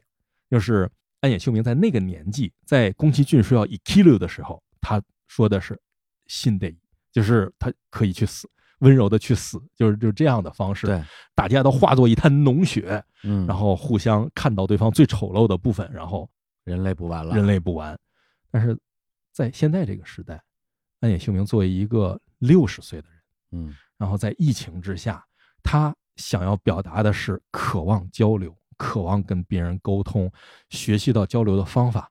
就不再是那种就是抗拒或者用一种大家觉得根本超乎伦理常识的方式去融合，嗯而是真丝呀，你去跟你爸说一说，让他跟别人交流吧，嗯，进入了这样的方式。所以这个作品中的从氛围上已经不是细节了，说大的气息上是属于一种去跟别人聊一聊，对，去看一看这个世界，去体会一下你应该去体会的、被错过的一些东西，不要让有一些应该体验但是没体验的东西消失，就是永远的失去。这个变成了他的一个想法。对，因为在这个作品里边，凌波丽和定真寺嗯，这两个人都是活在各自封闭的世界里边。对，定真寺是因为他本身跟他爸的这个关系啊，这是他的这个原生家庭问题，对，是他所有问题的一个最重要的来源嘛，包括他对自己的母亲的这种很模糊的情感。那凌波丽，因为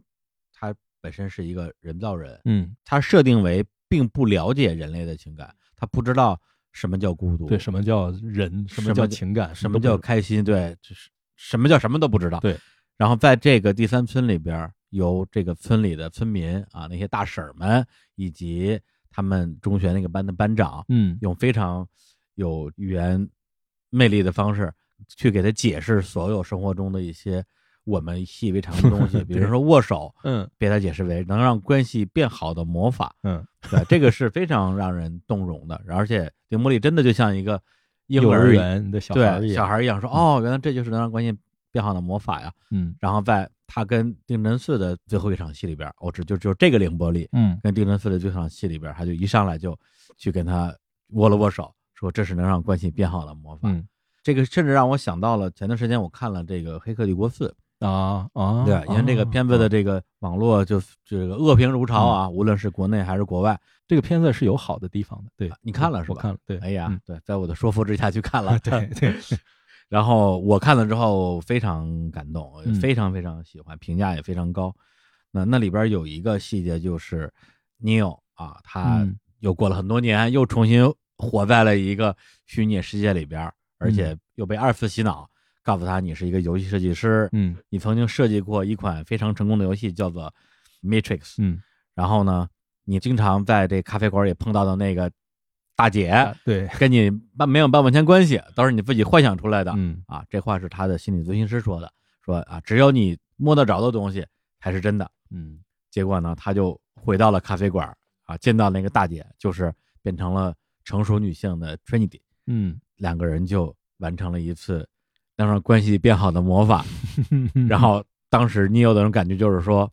摸得到的就是真的，这他妈就是真的，是真的，我的 Trinity 是真 的。对，然后他整个人就重新觉醒了嗯。这个对，所以就确实会让我觉得他这部作品在中的 A part 里边加入了很多很人性的、人性化的东西，嗯而且是我们之前理解的那个安野秀明可能不太他自己不太容易讲明白的事情。嗯，对，我觉得安野秀明在这个作品中的他的很多尝试，因为还随行放了一个纪录片嘛，就是随着电影的放映，在 NHK 放了个纪录片，那个纪录片 B 站也买了，所以大家可以看到。对，我看了，其实我们看他这个制作的过程，会发现他在这个里面是非常纠结的。对他其实是想把这个内容，真的是用一个让所有人都满意，他自己也满意的方式，再呈现给大家。对或者不是说满意，而是连自己都想不到的方式呈现给大家的。所以他甚至不要求自己去做，而是让别人去做。他在里面想吸取一些灵感，看怎么能够找出这些东西来。但是从最终呈现的结论啊，我这里是我个人的一些看法。嗯我觉得他从呈现的结论来讲，他这个事情完成了一半儿怎么说呢？就是他确实找了，很努力的找了，甚至我们从纪录片里也能看到他找的过程。对，但是他没有找到一个连自己都能说服的一个戏剧性的结局，嗯，所以他采取了一种我没有办法把这个故事讲得很圆，那么我就把我讲故事的方法告诉你，把我讲故事的过程告诉你，最后采取了一种 metafiction，就是原叙事的方式嗯呈现给你，就等于跳出戏外了。你看我找这个讲故事方法，嗯很费劲，找了很多方式，用真嗣的形式跟他爸战斗的那种形式，让你看我什么方法都用了，对，我最后只能做到这个程度。嗯然后希望大家能够对此事有所关注、有所关心。如果你们还想要找到新的方法的话，也一起来试一试。嗯，用的是这样的态度去完成了这个，去接近完成了这个作品。所以这个作品其实还处于一种，我觉得是，嗯、你要说完结了吗？是完结了。你要完成了吗？没有完成的状态。嗯，我觉得他是啊，就按照你这个逻辑来讲，他是把这种未完成的状态嗯做成了作品的一部分。对，就好像他在拍摄过程之中，把更多的创意的空间留给他的一些合作伙伴，因为他是总监督嘛。对下面有三个导演。然后呢，当时纪录片导演就问这个安野秀明说：“你看大家是吧，嗯干得这么热火朝天，你不想自己动手弄一下吗？”嗯他说我我不能动手，因为我一旦动手了，我就想把一个人把所有事全干了。当我一旦把所有事全干了，新的可能性就就没了。对，因为我一定会按照我的方法来干，所以我只能让别人来干。对实在大家干不出来了，我再弄。但是你看纪录片到最后，嗯，就只能自己亲自上手，那对对吧？对对吧？对，所以就是他的团队，大家的状态就是真的很迷茫。嗯。呃，因为安野秀明只会告诉你，这个不是我想要的，对，但是他不会告诉你什么是他想要的，因为他真的不他不知道自己什么，也就是所有人做了大量的海量的工作，嗯。那纪录片从一七年拍到了二一年，哎，四年然后嗯。到最后他说不行，这个东西依然不是我想要的，我还是自己自己来一遍吧。自己。来吧。对，而且他这个作品从一七年正式开始弄嗯。到二一年出来，过程之中，它实际上是在不停的升级迭代、升级迭代。嗯。对，因为刚才咱们咱们提到说疫情对作品的影响，嗯。呃，那一七、一八、一九是没有疫情，对，但是他在这个作品完成的过程之中，他会有很多新的嗯想法不断去完善。对，然后纪录片它里边有一个很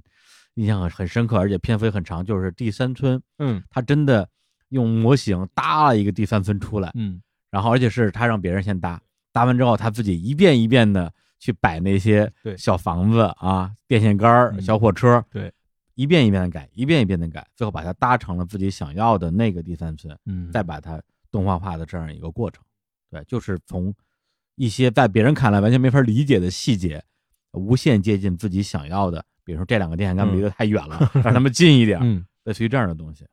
其实我觉得这是艾娃就是《福音战士》这个作品系列的一个大的特征，就是这个嗯。作品中有无尽的看似无意义的细节，嗯。但是这些细节都是经过安排呈现的。嗯。而这个安排本身，你可能也是比较没意义的，就是嗯。感觉我往里放一个空镜，放一个电线杆，放一个窗户的背影，或者嗯。放一个这个，放一个那个，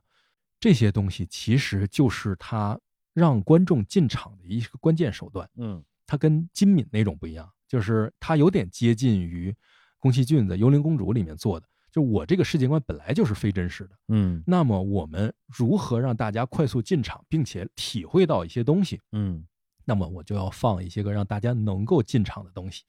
体会到这种社会的现实。自动贩卖机、电线杆儿，这是他最常用的几个东西，对，就是在那里把这个真实性补足。当然，这一点是他从特摄呀这些个作品中习得的特征、习得的精神。但是它的核心目的是什么？是它要呈现的其实不是真实的社会面貌，嗯就真实的电线杆和真实的自动贩卖机，嗯而是他要用这些东西让观众相信它呈现的是一种真实的情感，嗯，而这种真实的情感，就都不是说情感，是内心的真实想法。对对对，而这种内心的真实想法的呈现过于直白和赤裸裸，嗯所以就是大家的精神上很难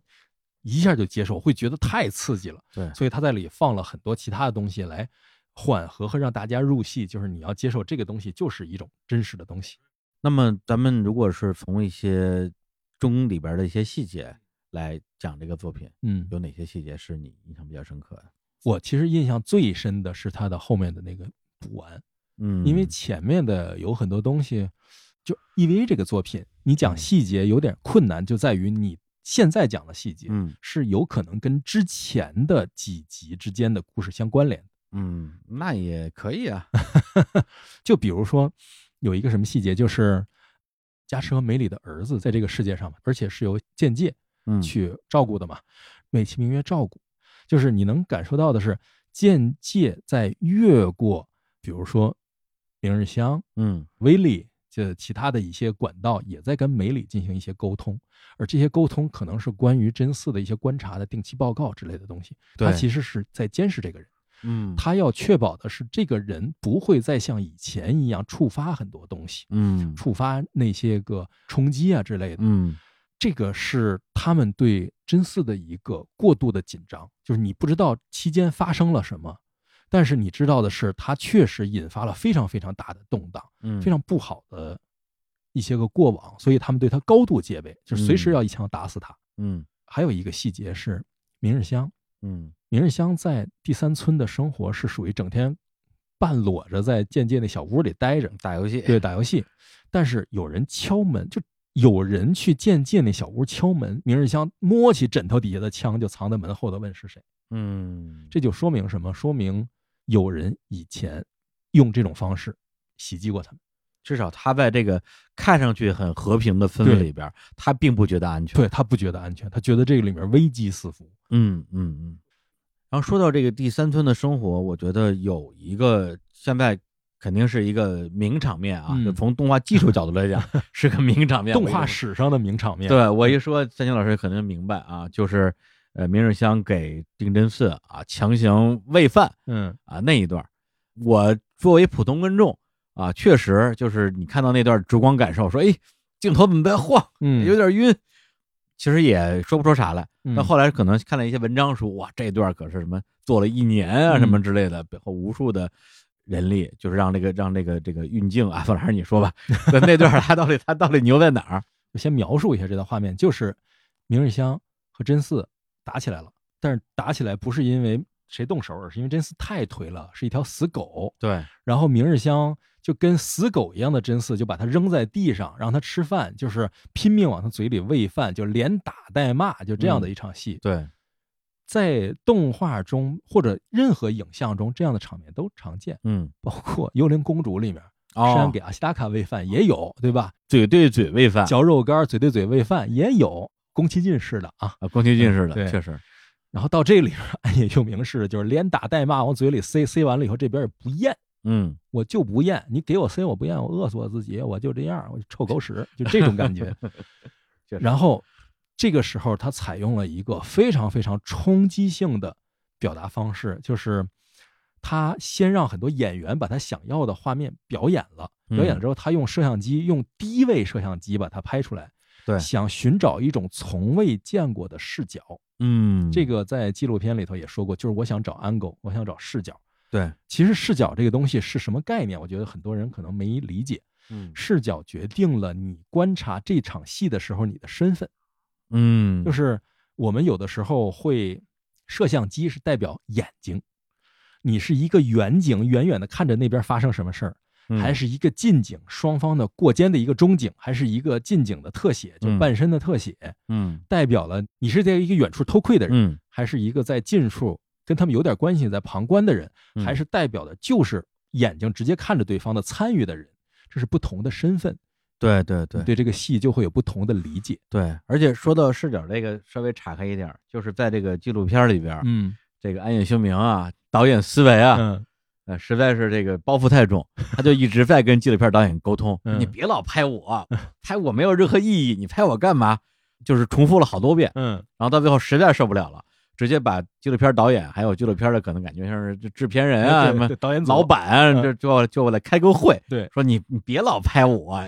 拍我没用，你要拍那些那些导演们嗯啊，那些工作人员们被我搞得很迷惑的样子，他们迷惑的样子拍出来有意思。然后，而且当我在用一些语言嗯。让他们觉得迷惑的时候，嗯。镜头不要对准我，而是对着他们，拍出他们迷惑的表情和我的话外音，这就是视角嘛。你仔细想想，他这段话，除了反映在纪录片中，还反映在了《钟》这个作品里。嗯。他在以前的《福音战士》里面是喜欢从主人公的内心戏去讲故事的，对，就是真嗣坐在电车里面独白，然后怎么怎么样，然后电车嗡一下过，然后当当当当，然后就是这种戏嗯很多。嗯中里面几乎见不到这种戏，嗯全部都是其他人对于死狗真嗣的 reaction。嗯是反应，就是其他的人，凌波丽、明日香，其他的人被真嗣折磨的嗯满头包，又没有办法的时候怎么办？是这样的东西。嗯就真嗣在 Q 里面是属于那种我是谁，我在哪儿，我能回去吗？就这种状态。嗯然后在中里面，他就是一个我也不知道我要干嘛，我也不想干嘛，反正你们看着办吧。然后其他人就拿他没有办法，就等于安野估计是在那个时候已经想好了，嗯 中要呈现的视角是什么样子，然后他觉得这事儿特别牛逼，我一定要找他们来给他们讲一讲，你们也学学我。嗯回到我们刚才说的这一组镜头上，他所尝试的也是就是拿着低机位的摄像机，在一个开放式的这个摄影棚的角落里拍下来了。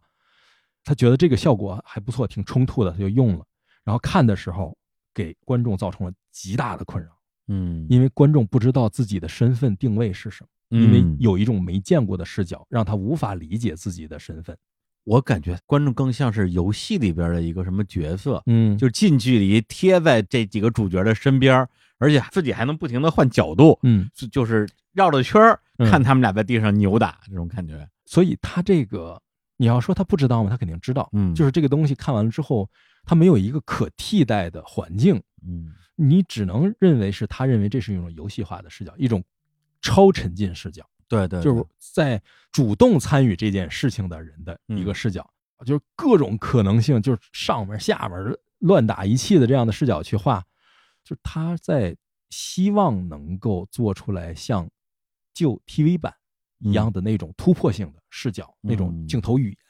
从结论来讲，并没有。嗯但是从结果上来讲，它激发了大家对于视角创新的探索。嗯，哎，不过说到给这个死狗子啊喂饭这个事儿，饭这个点其实很有意思，嗯因为明日香后来在跟定真寺有那样一个就算是临别前的告白，嗯，说就跟那什么一代宗师啊，是吧？宫二先生嗯喜欢跟叶问在对就说：“哎，我当时喜欢过你，喜欢你的原因就是因为你给我做的便当真的很好吃。嗯然后这个就是当时定真寺给明日香做饭嘛。嗯，对对对对对。其实那一幕戏还真的是挺有意思的，嗯就这就是我们说的，就是你聊 EVA 的细节的时候，你可能是要往前倒，前后有关系的。就是他们说的是在破里头发生的故事，，对，就是破里头那个真嗣给明日香做盒饭、做便当，嗯。然后明日香又跟凌波丽要竞争，要给他那个做便当，对。就就这样的那个时代，就那个时候，就是明日香已经开始喜欢真嗣了嘛，嗯，就是其实那个那个时代是真的是我们最好的时代，哎，再也回不去的那个最好对对的时代。对，那里有一个小细节，就是明日香打开真嗣给他做的便当盒的时候，里面那个炸肉，嗯就是各种做的东西，有炸肉饼或者炸鸡块吧，那是什么？还是炸鱼块？是被咬掉一口的，就是真嗣在做的时候尝了一口，哇，然后尝完了以后没有问题，给它放进去了，就是 AT Field 已经打开了呀，在那个时候真的是最好的时候，这个细节太细了，你不说我肯定发现不了。哎，而且这东西叫什么呀？嗯，这叫碗把子，对吧哎？呀，天哪，这个啊，不是说的粗俗点叫碗把子，说的那个文雅一点叫关系亲密的证明，对对对吧？你想想，咱们生活中，咱们愿意吃谁的碗把子？对呀，一般就伴侣，对对，啊或者是你有小孩儿，小孩儿亲子啊，对，有的人可能就是不行。你就是你说你跟人跟公司同事啊，谁吃碗面吃半碗，跟你说你吃什么，谁也不愿意吃，嗯所以这就是关系亲密的证明啊，对非常重要的细节啊。对，而且这种细节出现这样的细节，就是故意为之，对，就是有意识画的，绝不是无意识，就是不可能，这不神经病嘛，就是画一个少一口，对，你看，所以这个就是当年给我做便当啊，做饭之恩，嗯，我现在就是 喂饭，给你还上了。你看这这 张无忌为什么一直惦记着周芷若啊？不就是小船上喂饭之恩吗？啊，对，就是明日香对于真嗣这种复杂的情感呀，就是你怎么了呀？最后他们在补完的时候也说嘛，你你知道你到底错在哪儿了吗？嗯。真嗣说我知道，嗯。我明知道你已经没救了，但是我过于懦弱，不能马上救你，最后让你变成了现在这个样子。就是那个时候就觉得是，哎，就是真嗣来讲是一瞬间，嗯，对。于明日香来讲是十四年，在一种无法释怀中苦等又看不到头儿，这种感觉实在是过于痛苦。然后最后终于可以说一句啊，小屁孩终于长大一点嗯嗯的这种感觉。那，这里头还有一点，就是明日香的补完的时候，对，就是这里边几个主要角色的补完吧。因为我是觉得整个这个作品最重要的一个主人公就是明日香，就是新剧场版。新剧场版整条线发展下来，嗯你会发现凌波的命运是已经写定了的，嗯其实是有一个明确的脉络，或者是他是谁嗯就是谁。凌波丽就是凌波丽，对，就是像真嗣也说过，凌波丽就是凌波丽，我想不出别的名字来。啊对，只不过最后回来的时候，凌波就是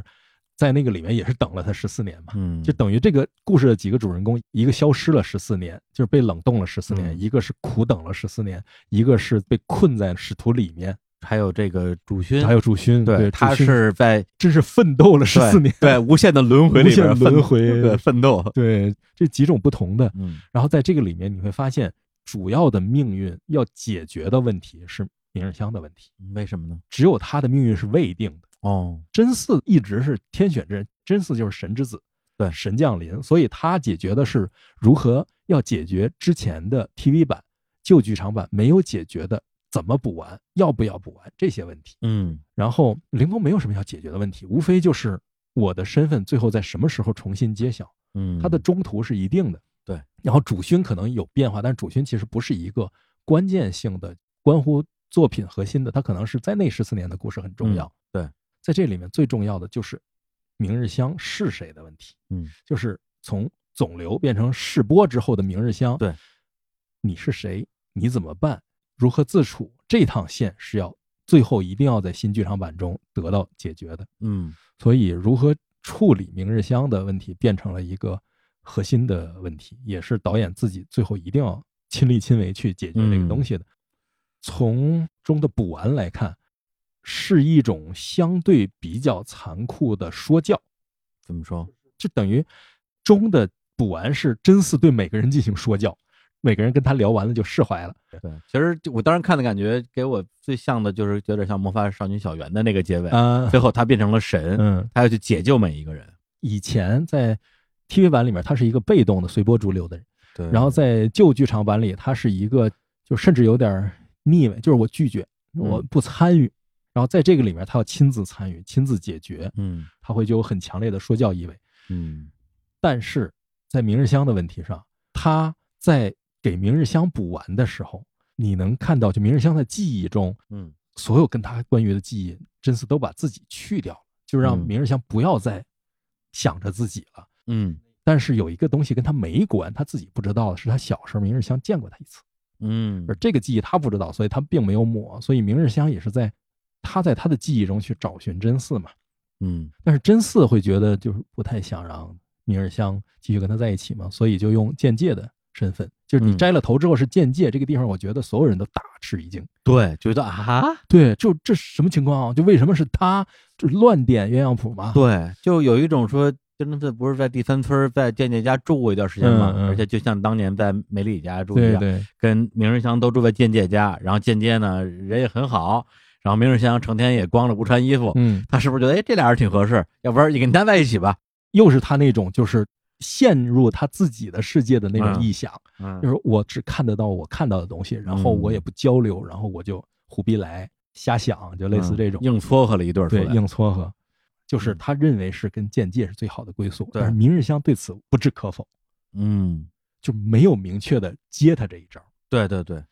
甚至于在最后所有人都补完了，进入了崭新的世界之嗯。后，在站台上已经就是按他的安排，就是反正大家都很好了什么的这样嗯。的时候是没有间接的地位的，嗯，只有他们这些个 children 这些个孩子们，对，而明日香是一个人，就是明日香在神的安排之下，仍然是可以不接受这个安排的，这也是一个自由意志的体现。对，就是明日香的被安置，其实是一个我觉得新剧场版特别特别重要的一条线，就是人在纯粹的命运的摆布之下，仍然可以不接受。嗯，当然，这东西全部都是咱们的自己的理解啊。做自己理解。嗯刚刚我们探讨了一下最后大家的如何组队的问题啊，嗯啊，据说坊间还有一些党争，对这个这个部分我们就不深入探讨了。对，那最后我想其实聊一下整个中的一个结尾，嗯就是最后是再见了所有的福音战士嘛，嗯安野秀明的一个毕业，也是福音战士们的一个毕业，就是他们最后一个是都变成了大人啊，变成了差不多是二十八岁左右的大人，然后出现在一个地铁站，然后大家各有各的归宿，然后最后他们跑出了那个电车站，然后进入了真实的世界。嗯，对这个你怎么理解它的这个用意？我觉得这个真实的世界也不是说一个完全真实的，嗯就是它里面有很多的建筑物还是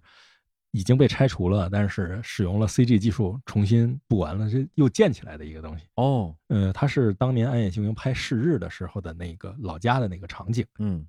我觉得那个他之所以来到这个电车站，更多的是我从一个我所向往的世界来到了另一个我所向往的世界。嗯他不是说来到了真实的世界，而是来到另一个我所向往的世界，就是往前走了一步。嗯但是我不代表着我就要回归现实什么，而是我去到了一个我认同的更真实的世界。哦，你这么理解的？嗯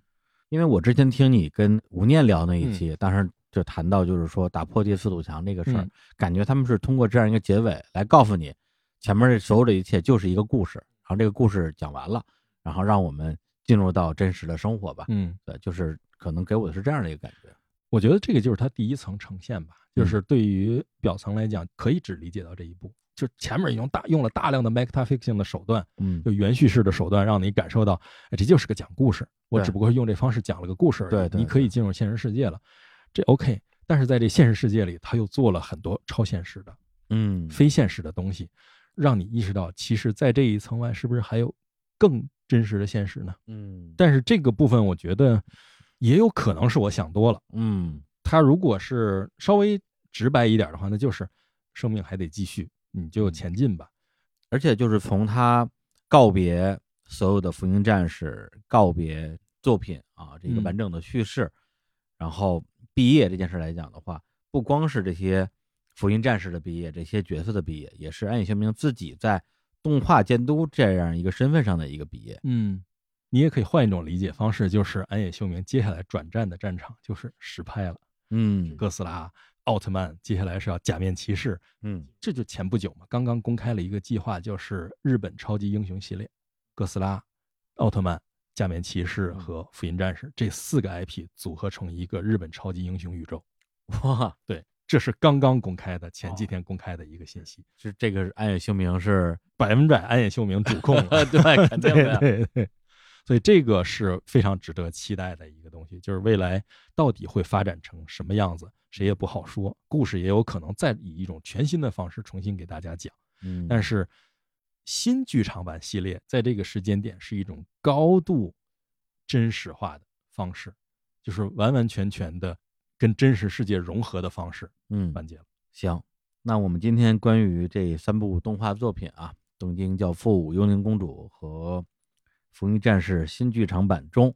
啊，就跟大家探讨分享在这里啊。这里边都是个人观点啊，就是因为而且对作品的解读嘛，本身就是见仁见智，哇，我们也没有跟导演本人确认，你是不是是是不是这意思，也就是一个共同探讨吧。最后呢，还是要感谢一下啊，英国音响品牌 CAF 对本期节目的支持，并且给了我们动画作品里的真实细节这样一个我们自己准备也准备很长时间，嗯，然后聊一聊很长时间，然后录之前也 聊了很长时间。这录之前先聊，啊，聊完之后说嗯行差不多了，痛快了可以录了。对，因为小金老师在日常公园啊，现在已经录了很多节目啊，嗯。但最开始他是由付费节目出道的一位主播啊，就是在没有录制过任何一期日常公园的常规节目之前，咣咣咣，我们俩先一对一录了呃十多期付费节目啊，每期节目加在一起也都快两个小时啊，当时是在看理想平台发布的。然后这几年确实跟孙老师节目一起录的也比较少，然后两个人录的就更是没有。没有，对，甚至过去这两年吧，嗯我看动画看的都变得非常少了，哎不，像以前动画是我每天生活中的一个日常的固定的一个沦为一个成熟的大人。对，就 甚至会有时候给我一种毕业的感觉。嗯但是这次呢，因为要准备这些节目啊，我又去重温了这些一直很喜欢，也看过很多遍嗯的这些作品，然后又看到了很多之前没有看到过的细节，或者是理解了很多之前完全没有理解的导演想表达的一些情感，嗯就是又找回了当初的那种快乐吧。对，然后同时其实也很能够理解为什么我们作为大人啊，我们我们这个从年纪来讲绝对是大人，都四十多岁了，为什么会大家还愿意花这么多的时间，甚至是沉迷在动画啊，嗯。当然也包括真人电影里边去找一种真实的感受。嗯，对，因为我自己，因为大家平时每天上上网啊、嗯。工作，然后社交媒体跟人聊天儿，很多时候我甚至会有一种我们到底是不是活在一个真实嗯世界的感觉？是不是真的在活着？嗯对，因为我不像孙强老师，比如说天天陪小孩儿啊，嗯会会有很多这种非常具体的生活的片段。嗯，对我可能